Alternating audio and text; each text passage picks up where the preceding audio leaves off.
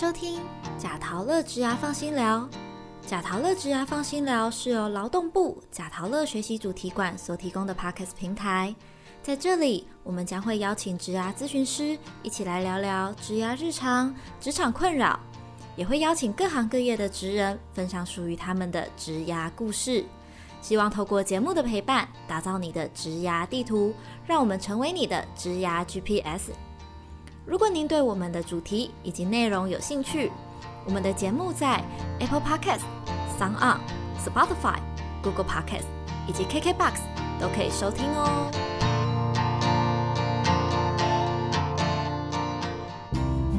Hello，大家好，我是维维安。本集单元为解忧商谈所。今天的主题是暑期打工陷阱，打工前你需要知道的几件事。本集的特别来宾是拥有 GCDF 全球职涯发展师以及救福证照的职涯咨询专员 Erica。今天在节目中将会和我们一起聊聊暑期打工陷阱，让我们欢迎 Erica。嗨，大家好，我是 Erica。Hi Erica。现在即将进入暑期啊，也是大学生暑期打工的旺季，各式各样的打工职缺啊，五花八门的，其中可能会有一些陷阱哦。我们谈到打工陷阱，学生们是不是有什么可以注意的地方啊？或是大家在写履历、看职缺的时候，有什么可以注意的要点吗？嗯，其实，在暑假的时候啊，常常会听闻许多学生打工遇上诈骗的情形。我想，学生可能对于我们的劳基法常识不足，或者是因为还没有进入社会职场，所以对职场的一些认知不太清楚。所以呢，我想要再重申，我们劳动部劳动力发展署，其实在每年都有一个口号来提醒学生，在暑期求职的时候呢，应该要注意的部分哦。那这个口号呢，就是叫做三要准备跟面试坚守的七步原则。什么是三要准备呢？就是第一个，其实呢，在面试前呢，要告知亲友你所要面试的工作地点呐、时间呐。或者是可以请的亲友陪同你一同去面试，因为呢，当你一同去面试的时候呢，如果对方真的就是诈骗集团的时候，其实呢，也刚好可以给对方有一种警觉，就是哦，你今天来面试，其实是有人知道的，有人陪同你一起来的。我觉得就是第一个要先做到要陪同这件事，那第二个呢，就是要存疑。存疑什么呢？基本上我们在求职的时候呢。最好可以检视我们应征公司的征才广告的内容是否合理。有时候我们会看到他的宣传文宣都写了什么，标榜什么没经验啊。或者是轻松、薪水高的工作，像这样子的一个口号，这样子的一个真才的广告，我们就要特别来注意一下哦。听起来很危险。对，但是呢，有时候危机呢就是一个转机，所以当我们看到比较不合乎常理的一个广告内容的时候，那学生其实就要有一点警觉性哦。那第三个呢，就是要先确定你所要应征的工作内容。首先，我会建议大家应该要先主动的去搜集或了解这个真才公司的资料，是否是一个合法的公司，是否有立案登记的公司，来至少确保这个疑虑的部分。嗯，那以上呢就是针对三要的部分做一个分享。另外呢，在面试的时候呢，要把握七步原则。什么是七步原则呢？好，我来跟大家分享一下哦。就是在面试的时候呢，不缴钱，不购买商品，然后不办公司的一些什么会员卡，以及不签署一些不明的文件，以及呢你的证件不离身，然后当下呢不饮用一些饮料，然后呢，如果你发现它是一个非法的工作呢，我们不从事。所以这个七步原则呢，主要就是帮助各位学生在暑期的时候呢，当你有这些警讯的时候，可以帮助你避免误入求职的陷阱。嗯，所以说这个三要七步的原则，可以让我们就是提高一下自己的警觉心，然后并且可以了解可能会有什么样的诈骗的手法，我们就尽量避开这些地雷，这样子。对，因为同学可能会认为暑期的时候大概只有一两个月的工作时间，所以呢，有时候就忽略了把这些就是要去求职的部分告知家人，以至于呢，家人也不知道你暑假做了些什么。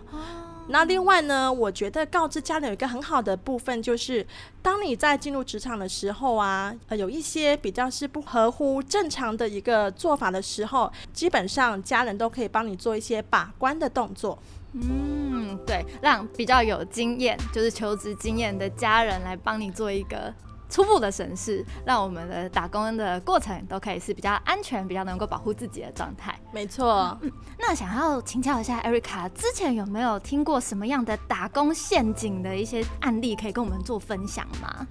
呃。打工的这个陷阱的案例，其实我觉得我们大家在新闻上好像也蛮常听过一些很夸张的案例，对吧？例如说，呃，去从事一些服务生的工作，最后呢就变成一个传播妹的工作；那或者是我只是当一个什么样的工作的时候，就变成一个车手之念的一个诈骗的概念。那我本身呢，呃，听过的一些，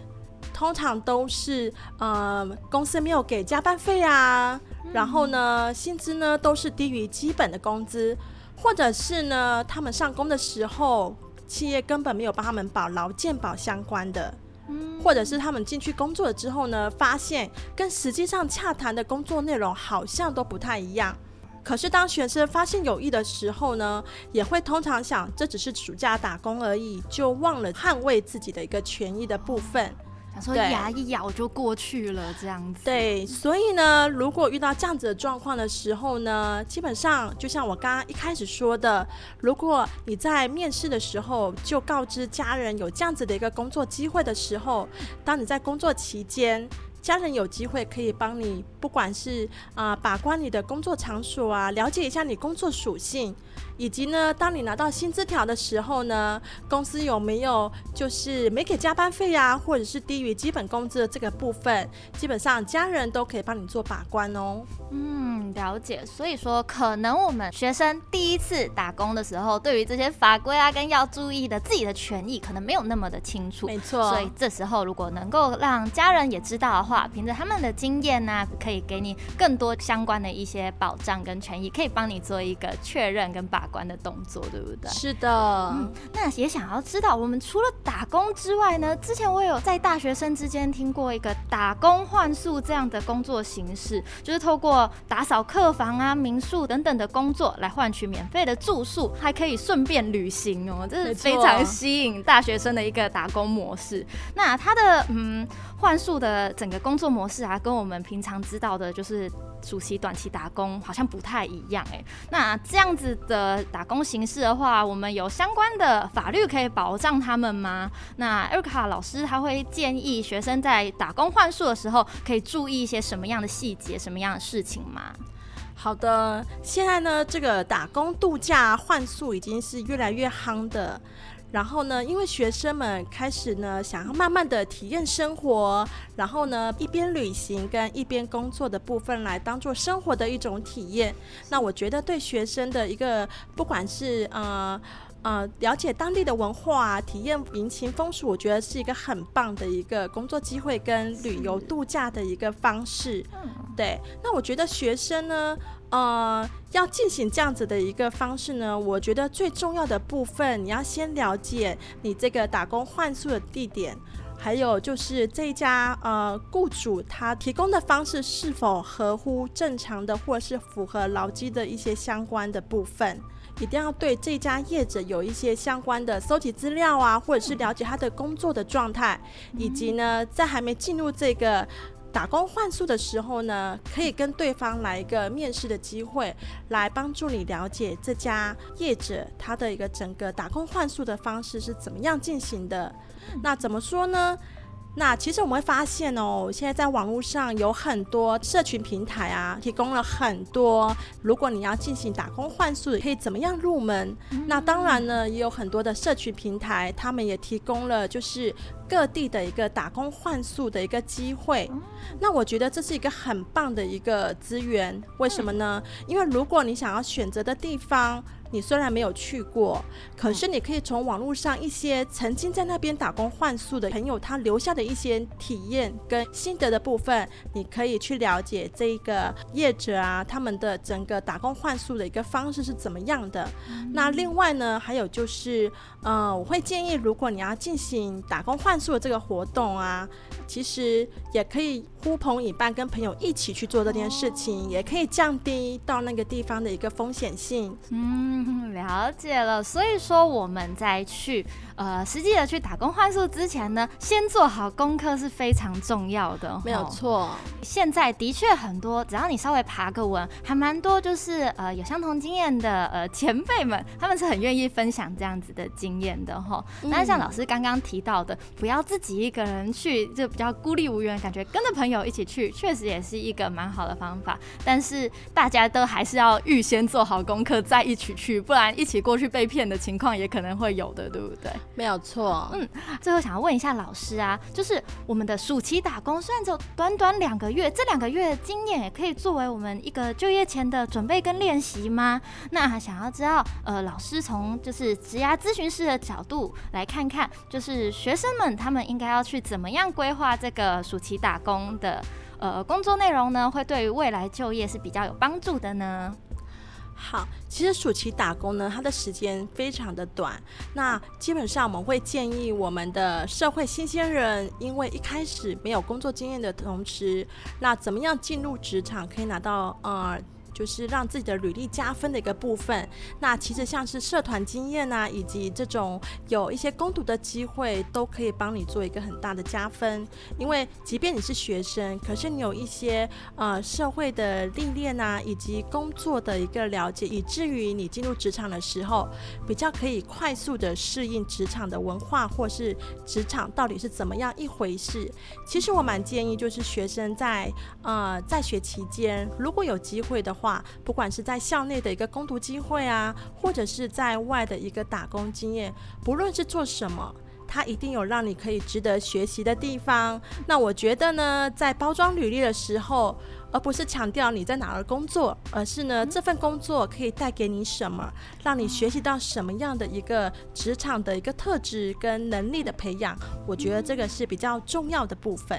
哦，了解，所以就是我们之后可以把我们在打工之中，不只是食物上可以学到什么，而是我们从中获得什么样的呃工作的一些特质，比如说像是团队合作。对，或者是一些时间管理等等的，这些其实都是未来找工作的时候蛮加分的一个特质的。是的，因为在职场呢，专业的能力跟一些技能，它基本上都是可以靠之后的一个培养跟努力的学习。可是软实力的这个部分呢，它不是马上就可以学习起来的，而是需要你的一个人格特质啊，或者一些软实力的一个培养。所以我觉得像这样子的，其实如果可以透过工作的一个机会。来让自己养成一个工作的性格的一个部分，我觉得是帮自己未来职场是蛮加分的。嗯，所以我们换个角度来想啊，其实利用暑假这些呃短期打工，除了可以增加自己的收益之外呢，也是一个很好拓展经验啊，甚至是多